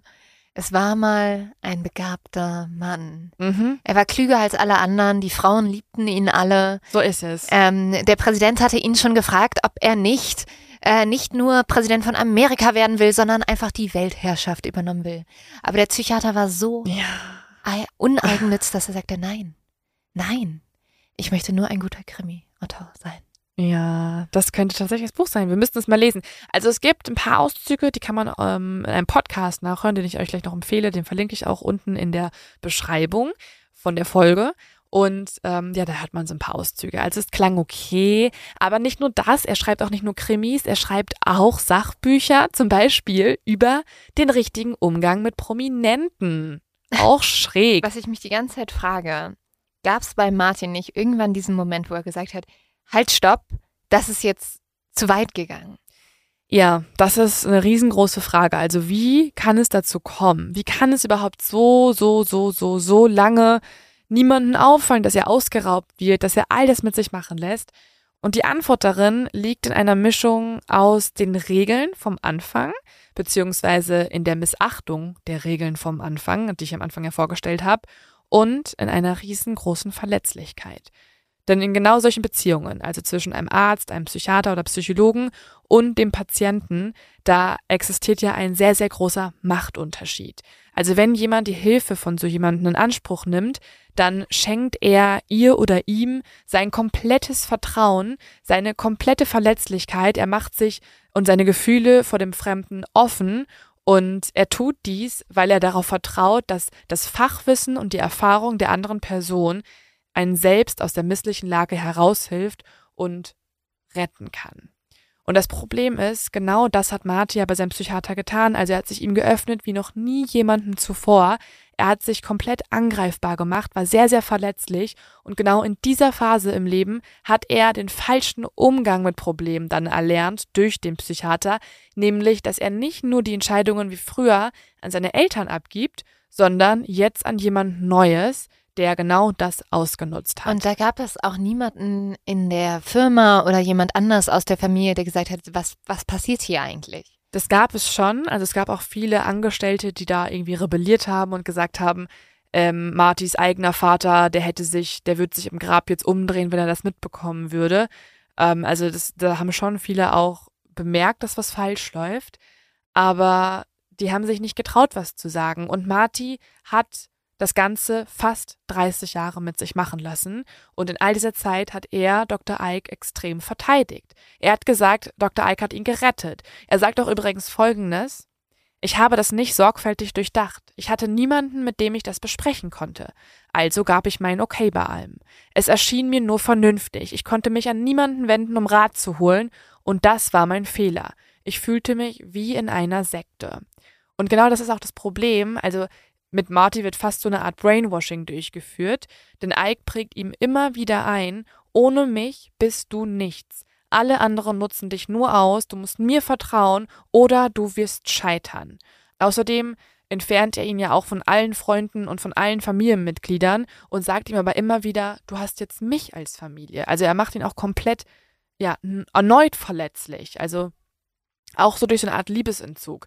Wenn irgendwie Marty mal was hinterfragt, dann ist Ike so hoch manipulativ, dass er ihm dann so Enttäuschung oder so entgegenbringt und Martin natürlich jetzt irgendwie seinen Psychiater auch beeindrucken möchte und deswegen sich auf alles einlässt. Ja, und ich stelle mir Martin auch hier gerade vor, wie so ein, ja, fast als würde er wieder zum Kind werden, ne? Er Mhm. wohnt bei seinen Eltern, aka seinem Psychologen und seiner Ehefrau zu Hause. Der wird ja wahrscheinlich auch nicht viel gedatet haben oder irgendwas Gar nicht. und gar nicht mehr rausgehen. Das ist halt, ja, taktisch sehr klug von Dr. Ike. Also dieses, ich ähm, isoliere jemanden, das ist ja, wie du schon sagst, das ist sehr sektenhaft. Also ich, ähm, das kennen wir ja auch von Sekten, dass da die Mitglieder aufgefordert werden, dass sie sämtliche Kontakte Mhm. zu der Familie kappen. Komplett.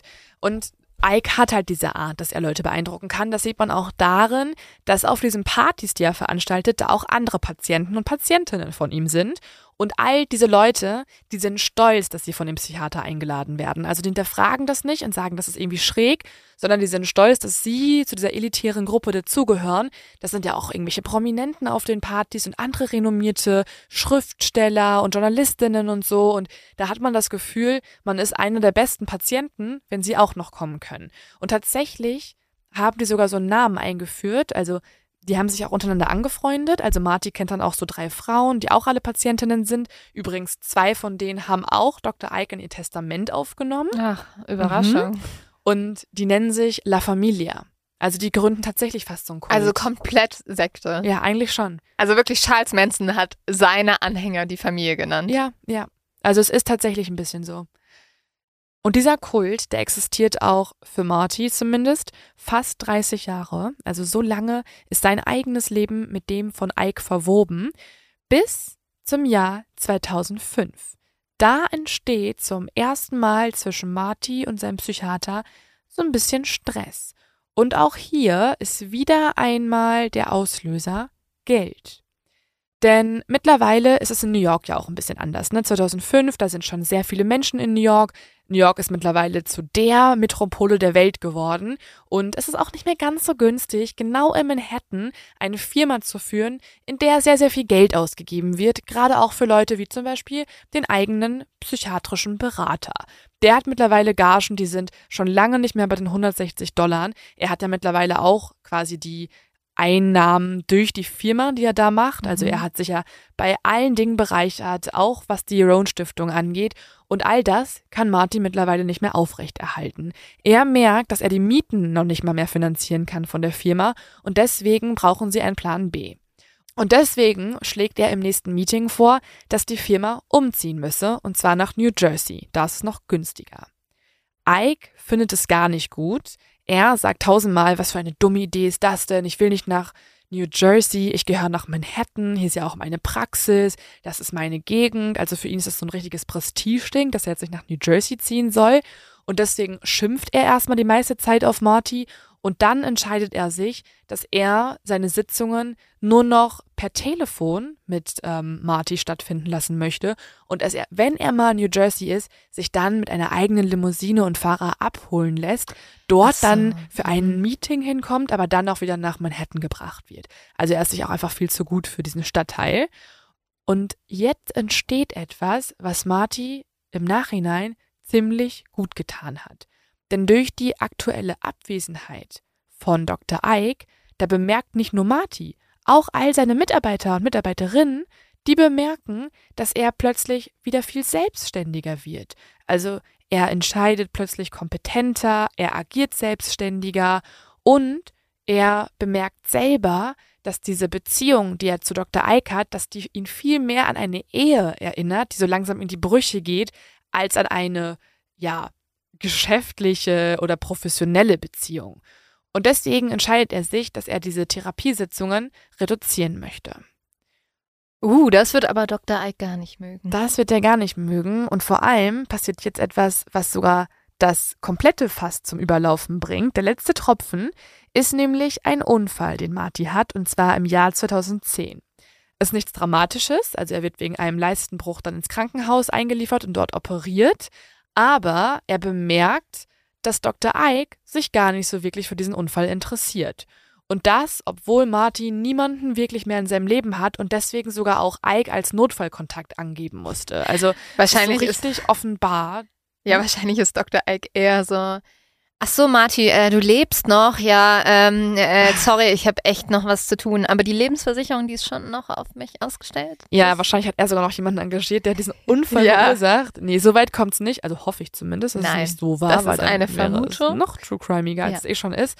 Aber auf jeden Fall kümmert sich Dr. Ike einfach gar nicht um Marty. Marty muss mit einem Taxi ins Krankenhaus fahren, er lässt sich mit einem Taxi wieder abholen und die nächsten Tage verbringt er in der Wohnung, in welche er sich vor der OP noch Essen geholt hat und kein einziges Mal meldet sich Dr. Ike. Und in dieser Zeit hinterfragt dann Marty nicht nur deren geschäftliche Beziehung, sondern er merkt zum ersten Mal, dass nach 27 Jahren seine einzige Bezugsperson noch nicht mal dann anruft, als er wirklich, wirklich, wirklich mal einen Anruf gebrauchen könnte. Und er realisiert auch, ich bin ihm egal. Ich bin dem einzigen noch verbliebenen Menschen in meinem Leben egal. Und nun kommt es zu diesem Moment, wo er das endlich final realisiert hat und in dem Moment bricht alles aus ihm heraus, er fängt an zu weinen, er ist wütend, er ist sauer, es hat sich alles angestaut und er beschließt in dem Moment, dass er den Kontakt zu seinem Psychiater abbrechen muss. Aber kann er ihn jetzt einfach irgendwie aus der Firma wieder rausnehmen und sowas? Naja, er hat ja eine Sache durch Dr. Ike sehr wohl gelernt, nämlich wie man auf richtige Art und Weise Kontakt abbricht. Denn Dr. Ike hat es ja schon öfter mal mit ihm durchgeführt. Er hat und ihm seiner gesagt, Schwester gezeigt. Genau, auch mit anderen Freunden übrigens, also auch mit Cousinen und Cousins, mit allen möglichen Leuten. Und deswegen weiß Marty ja aus seinen Therapiesitzungen, dass er Briefe schreiben soll. Denn Dr. Ike hat ihm immer gesagt, breche Brücken sehr vorsichtig ab, bestenfalls mit einem Brief, denn so hat man die Kontrolle über die Auseinandersetzung. Und deswegen holt sich Marty jetzt Briefpapier und er schreibt so formell, wie er das auch mit einem entfernten Bekannten getan hätte oder eben mit einem Therapeuten. Und er schreibt, lieber Ike, es freut dich vielleicht zu hören, dass es mir gut geht. Ich versuche jetzt aber nur ein Problem in den Griff zu bekommen, was die Zeit betrifft, die ich dir schenken kann. Ich kann die Ausgaben leider nicht mehr länger aufrechterhalten. So gern ich auch Zeit mit dir verbringe, glaube ich, dass es besser wäre, wenn wir das bedeutend einschränken. Der Zeitpunkt dafür erscheint mir gerade sehr gelegen, da es bei mir im Leben eigentlich ganz gut läuft. Hier ist mein Vorschlag. Ich würde die nächsten Monate gerne eine Pause einlegen und die Situation im Januar neu bewerten. Ich glaube, dass eine minimale Betreuung von 1,5 Stunden im Monat in deinem Büro oder bei einem Essen ausreichend sein wird. Im Falle einer Krise, die es sicher geben wird, würde ich mich aber sehr über zusätzliche Zeit mit dir freuen. Ich habe aber Verständnis, wenn dies nicht möglich sein sollte und akzeptiere dies als den Preis, den ich dafür zahlen muss. PS es ist mir sehr schwer gefallen, diesen Brief zu schreiben. Du und deine Familie liegen mir sehr am Herzen und ich bin zutiefst dankbar für das, was wir beide über die Jahre geschafft haben. Wir beide wissen, wo ich ohne deine Führung heute stehen würde. Du bist bei mir, egal wo ich hingehe. Ich höre deine Stimme, egal wo ich hingehe. Oh. Mhm. Das Ende ist dann nochmal so ein bisschen sektenartig. Mhm. Das, das war für mich schon sektenartig. Ja. Ikes Antwort dauert dann auch nicht lange. Nur wenige Tage später liegt seine handgeschriebene Antwort im Briefkasten bei Marty und man merkt ihm in jedem einzelnen Satz an, dass es ihm gar nicht gefällt, was da passiert. Er schreibt jetzt: Hallo Marty, das ist der größte Fehler deines Lebens. Oh, ich liebe, wenn Leute das sagen. Das einzige Positive an deinem Fernbleiben ist mein höheres Einkommen, weil ich meine Honorare nicht mehr so stark heruntersetzen muss. Ach so, ja. Das Negative mm. ist, dass ich dich sehr vermisse. Du verstehst besser als jeder andere, dass meine Expertise so gefragt ist, weil ich ehrlich bin und nicht höflich. Ich weiß, dass wir die Dinge klären können, wenn wir uns gemeinsam hinsetzen. Das haben wir jetzt 30 Jahre lang gemacht. Marty, ich befürchte, dein Weg führt dich geradezu in eine Katastrophe. PS, Du hast den Check für August, die Partybilder und die Rahmen noch nicht geschickt. Oh. Ja. Wow. Das Ende ist nee, so, wow. what the fuck einfach. Also so, äh, denk, also kann, denkst du dir dann nicht vielleicht, darauf verzichte ich jetzt kurz mal? Also das, Mhm. das hau ich da nicht nur rein. Ja, gerade wenn du jemanden überzeugen möchtest, dass er in eine Katastrophe reinrennt, wenn er dich nicht als Psychiater hält. Ja, es ist ein bisschen weird, aber gut. Marty lässt sich nicht beirren. Er hat von Dr. Ike gelernt, dass es eine Regel gibt, nämlich die, dass wenn man wirklich mit jemandem Schluss machen möchte, den Kontakt abbrechen möchte, dass man dann auch keinen weiteren Brief mehr schreibt, sondern es einfach dabei belässt. Und deswegen macht er das jetzt auch. Also er meldet sich nach diesem Brief nicht mehr bei Dr. Ike, aber er, Aber die Bilderrahmen, Leo. die ignoriert er auch. Er zahlt aber übrigens noch den Check. Obwohl Oh. er sich sicher ist, dass er den schon bezahlt hat, Aber zahlt er will er den einfach, doppelt. ja, er will einfach finito, ne? Marty hat von Dr. Ike gelernt, man soll auf den Brief dann nicht mehr antworten, wenn man wirklich mit jemandem Schluss machen will. Und so bricht Marty erfolgreich den Kontakt zu Dr. Ike ab. Und als nächsten Schritt nimmt sich Marty aber stattdessen vor, jemanden zu kontaktieren, mit dem er schon sehr, sehr lange keinen Kontakt mehr hatte. Und zwar seine Schwester Phyllis. Phyllis dachte, dass wenn sie nochmal irgendwann was von Marty hören würde, nachdem sie 27 Jahre keine Antwort bekommen hat, dann nur, weil er gestorben ist. Also hat, sie hat sich eigentlich schon mit dem Gedanken arrangiert, dass sie irgendwann jemand anrufen wird und sagen wird, hey, Marty, ist irgendwas passiert. Und das ist der Kontakt, den sie nochmal zu ihrem Bruder haben könnte.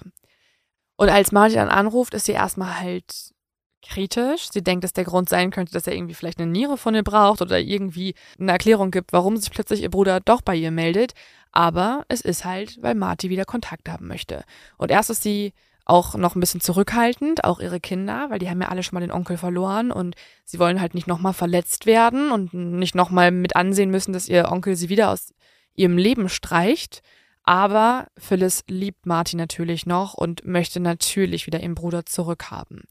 Und so hilft sie Marty dabei, sich von Dr. Ike komplett zu trennen.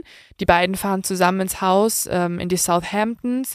Sie ist auch total erschrocken, als sie am Klingelschild dann liest, dass dort Ike Hirschkopf steht, obwohl Marty da ja eigentlich wohnt und das sein Haus ist. Auch als sie reingeht, ist sie total erschrocken, dass sie überall Fotos von Ike sieht. Und ähm, als sie Marty dann fragt, hey Marty, seit wann spielst du Tennis? sagt Marty so, nee, mit wem soll ich denn spielen? Ich habe doch niemanden. Also schon ganz schön krass. Und sie ihr wird da auch zum ersten Mal so richtig klar, dass Marty die ganzen letzten Jahre, also die ganzen 27 Jahre oder 28 Jahre mittlerweile, von einer anderen Person regiert wurde, bestimmt wurde und das nicht ihr Bruder war. Sie updatet ihn dann komplett, was erstmal passiert ist. Sie erzählt ihm, wer, ja, was für Geburten in deren Familien- und Freundeskreis stattfanden, wer geheiratet hat, wer gestorben ist. Marty hört zum ersten Mal von Cousinen und von Cousins, die er eigentlich immer sehr mochte, die aber gar nicht mehr leben und auch andersherum. Also Marty erzählt, was bei ihm so passiert ist und vor allem erzählt er halt eben von Dr. Ike. Die beiden fangen dann an, das Haus erstmal zu entrumpeln.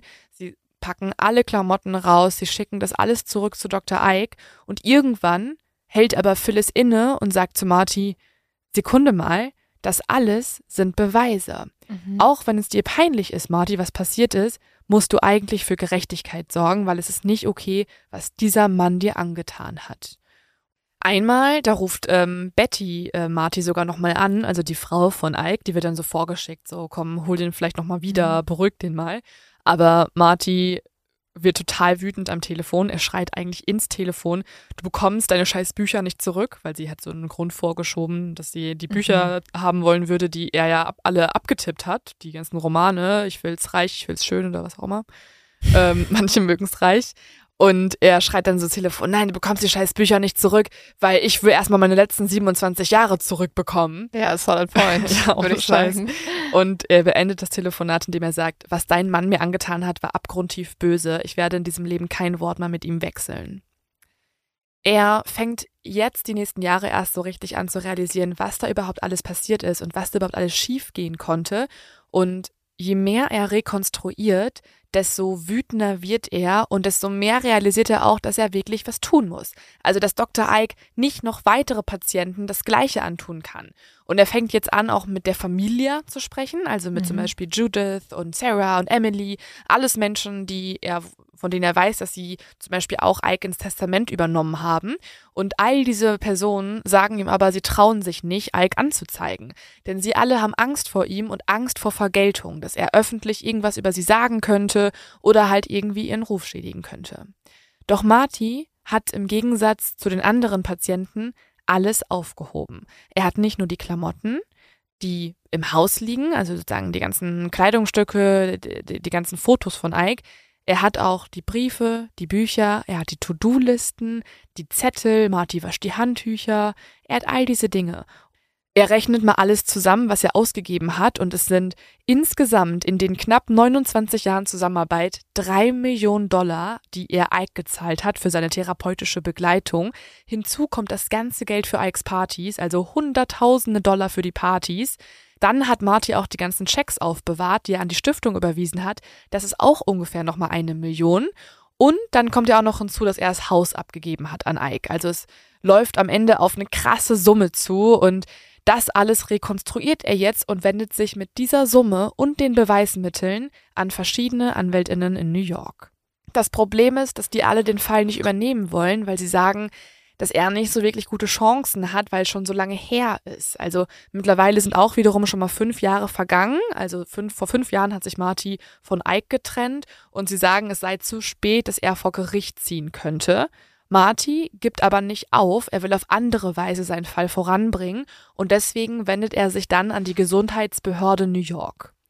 Diese wiederum könnten nämlich dem Arzt die Zulassung entziehen, aber sie lehnen das erstmal ab. Sie sagen, ohne strafrechtliches Verfahren können sie nicht wirklich was tun. Also wendet er sich an die Psychiatrische Gesellschaft ähm, der USA, abgekürzt APA, und die wiederum erhalten nun auch die Beschwerde von ihm mit allen Einzelheiten. Viele Jahre passiert dann erstmal nichts, außer dass Marty ab und zu nochmal irgendwelche weiteren Unterlagen hinschicken soll oder irgendwelche Fragen beantworten muss. Und dann ein erster Lichtblick. Es soll eine Anhörung stattfinden, in der Marty vorbeikommen soll, sich ausführlich und intensiv zu den Geschehnissen äußern soll und in der auch Ike hinzugezogen werden soll. Zwei Wochen vor der Anhörung bekommt Marty jedoch einen weiteren Brief. Die Anhörung finde nicht mehr statt, weil Ike Herschkopf aus der Vereinigung ausgetreten sei. Und wenn jemand aus der APA austritt, dann kann die APA ihn auch nicht mehr von selbst rausschmeißen. Und deswegen kann er einfach weiter Psychiater sein, weiter mhm. irgendwelche Patienten aufnehmen. Und okay. die Gesundheitsbehörde hat ihm immer noch nicht die Zulassung entzogen. Bis letztes Jahr. Denn im letzten Jahr gibt es dann wieder einmal Bewegung im Fall. Mittlerweile hat Marty seine Geschichte zusammen mit einem Journalisten, der ehemals für die New York Times geschrieben hat und dann für Bloomberg Media. Mit dem hat sich äh, Marty unterhalten und seine ganze Geschichte erzählt und der hat dann einen investigativen Podcast darüber gemacht, also Leute interviewt. Ähm, das Ganze kann man sich auf Wondery anhören, das heißt ähm, The Shrink Next Door und dieser Podcast hat dann verschiedene Beweismittel zusammengetragen, ist dann damit an die Öffentlichkeit getreten und deswegen konnte im April 2021, also noch nicht mal lange her, ne, etwas über ein Jahr, konnte endlich mal Bewegung in diesen Fall kommen. Und das ist auch der Monat, in dem die Gesundheitsbehörde des Staates New York endlich Dr. Ike Hirschkopf seine ärztliche Zulassung entzieht. Mhm. Nachdem sie ihm übrigens 16 Fälle des beruflichen Fehlverhaltens äh, vorwerfen konnten und dann auch vor Gericht für schuldig befunden hatten. Darunter grobe Inkompetenz, unzulässige Einflussnahme, Betrug, grobe Fahrlässigkeit und moralische Untauglichkeit.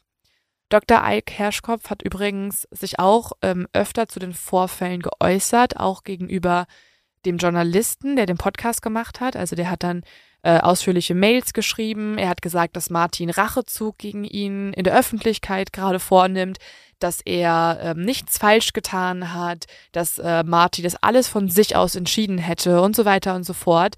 Aber im Endeffekt ist es natürlich also es ist ja offensichtlich, dass ein Therapeut sich so einfach niemals hätte verhalten dürfen. Als Therapeut darfst du dich einfach nicht ins Testament schreiben mhm. lassen. Das, das ist das Letzte, was du halt machen solltest. Ja, du nutzt solltest. ja auch wirklich, wie ich gesagt habe, diese Situation aus, jemanden zu haben, der dir komplett vertraut. Mhm, komplett. Und es gibt halt auch ähm, so Zitate aus dem Brief von äh, Dr. Ike Hirschkopf und das ist auch so weird, das zum Beispiel ist ein Zitat. Er schreibt, wenn ich es doch auf Martys Geld und sein Erbe abgesehen hätte, Warum habe ich dann seinen übermäßigen Eiskonsum beschränkt, wegen dem er schon eine Operation hatte? Also seine Logik ist ja dann quasi, warum habe ich ihn nicht sterben lassen, damit ich das Erbe bekommen hätte? Oh, wow. Warum habe ich ihm immer gesagt, dass er kein Eis essen soll, wenn ich doch sein Erbe wollte? Ja, weil du vielleicht auch noch nicht alles abgezwackt hast. Einfach so. Also weird. super merkwürdig, okay. Komplett. Also ja, trotzdem muss man natürlich sagen, das alles ist auch das also ich habe es alles aus der Sicht von Marty erzählt. Natürlich gibt es auch noch die Sicht von Dr. Ike. Wahrscheinlich hat er auch Geschenke bekommen. Wahrscheinlich hat er auch finanzielle Geschenke von Marty erhalten. Und ich würde auch nicht sagen, dass Marty da komplett ja unschuldig ist oder unbeteiligt dran ist, dass ihm sowas passiert Er hat es halt mit sich machen lassen. Er hat es mit sich machen. Aber das macht trotzdem die Person, die es macht, nicht unschuldiger. Genau. Über Dr. Ike weiß man nicht ganz so viel mehrere Leute halten auch noch in der Öffentlichkeit zu ihm, also auch ehemalige Patienten oder auch Prominente. Was Beispiel? man mm, also zum Beispiel so ein paar von der Universität, an ah, der okay. er auch gelehrt hat, also Kollegen auch und so. Aber jetzt Kreise. nicht Gwyneth Paltrow oder so. Davon, von den beiden gibt es ein Foto, aber die hat sich zudem, glaube ich, nie öffentlich okay. geäußert dann noch. Würde ich auch nicht machen. Nee. Er hat auch äh, Vorfahren in Europa, die tatsächlich den Holocaust überlebt haben. Also seine Mama und sein Vater sind beide Holocaust-Überlebende und man deutet so ein bisschen bei ihm, das hat er auch selber gesagt in mehreren Therapiesitzungen, dass seine Eltern Helden waren und er konnte nie der Held sein, die seine Eltern per se schon waren, weil sie sowas Schlimmes überlebt haben. Also er hatte quasi so einen Komplex, dass er, egal was er getan hat, er wäre nie so großartig und heldenhaft geworden wie sein Vater zum Beispiel. Das hat er zumindest in eigenen Therapiesitzungen gesagt und man deutet so ein bisschen, dass da auch dann dieser Drang herrührt, dass er auch Bücher schreiben wollte, Prominente treffen wollte und sich mhm. selber als großartig darstellen wollte, weil er halt diese narzisstische Ader dann noch hatte. Ja. Aber es ist schwierig, da so richtig reinzugucken in seinen Kopf. Auf jeden Fall hat er krass, krass, krass seine Macht ausgenutzt und deswegen kann man nur umso froher sein, dass er jetzt seine Zulassung verloren hat. Und falls ihr jetzt irgendwie äh, in New York sein solltet, nochmal im Leben und euch da aus irgendeinem Grund eine Therapie sucht, dann ist es schon mal gut, dass ihr das nicht mehr bei Dr. Ike Hirschkopf tun könnt. Nee, und du hast uns ja zum Glück auch ein paar Sachen mit an die Hand gegeben. Also, falls ich jetzt irgendwann eine Therapie anfange und mein Therapeut gleich am Anfang sagt, ähm, dass er gerne ein mhm. ähm, nochmal über meine Lebensversicherung sprechen würde, dann ähm, weiß ich jetzt ganz genau, mh, hm, nee.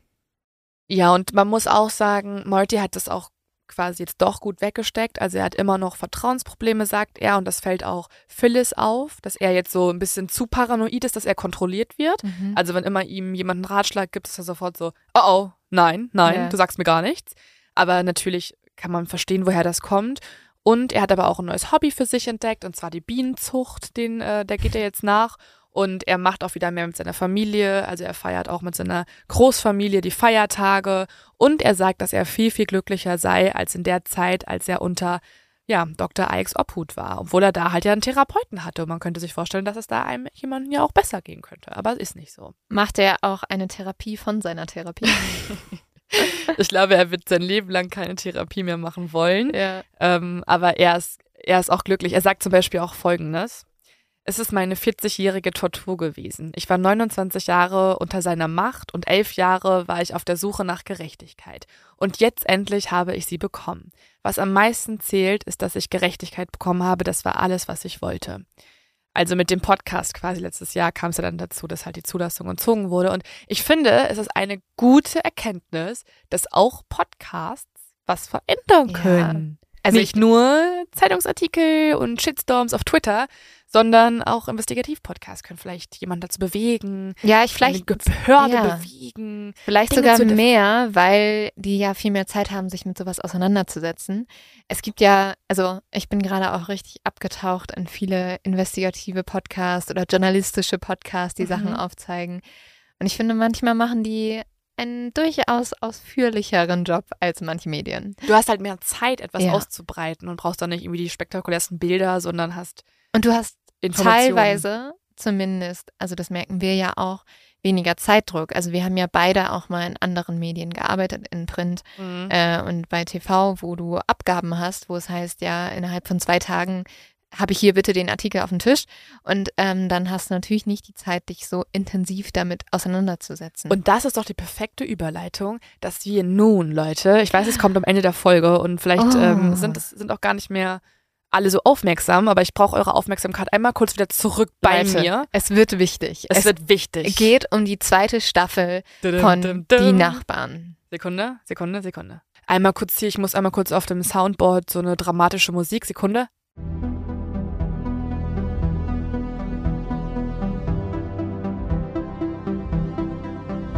So. Also, wir bringen eine zweite Staffel von dem Podcast Die Nachbarn raus. Es ist aber nicht nur eine zweite Staffel, ihr könnt das auch hören, wenn ihr die erste Staffel nicht gehört habt. Es geht um einen Kriminalfall, mit dem wir uns mittlerweile über zwei Jahre beschäftigen. Und ja, wir haben neue Spuren gefunden und über diese neuen Spuren geht es in diesem Podcast, der wann rauskommt, Leo? Ja, das ist ja die Information, auf die alle warten. Also, tragt euch schon mal in den Kalender ein. Am 19. September, also ein Montag, ein Montag im September, Mitte September, kommt die erste Folge von Die Nachbarn Neue Spuren raus. Und es wird direkt dramatisch und krass, weil wir haben endlich ein Interview in der ersten Folge, auf das wir alle schon ewig warten. Mhm. Wir haben nämlich mit einem verurteilten Doppelmörder gesprochen, der behauptet, er sei unschuldig.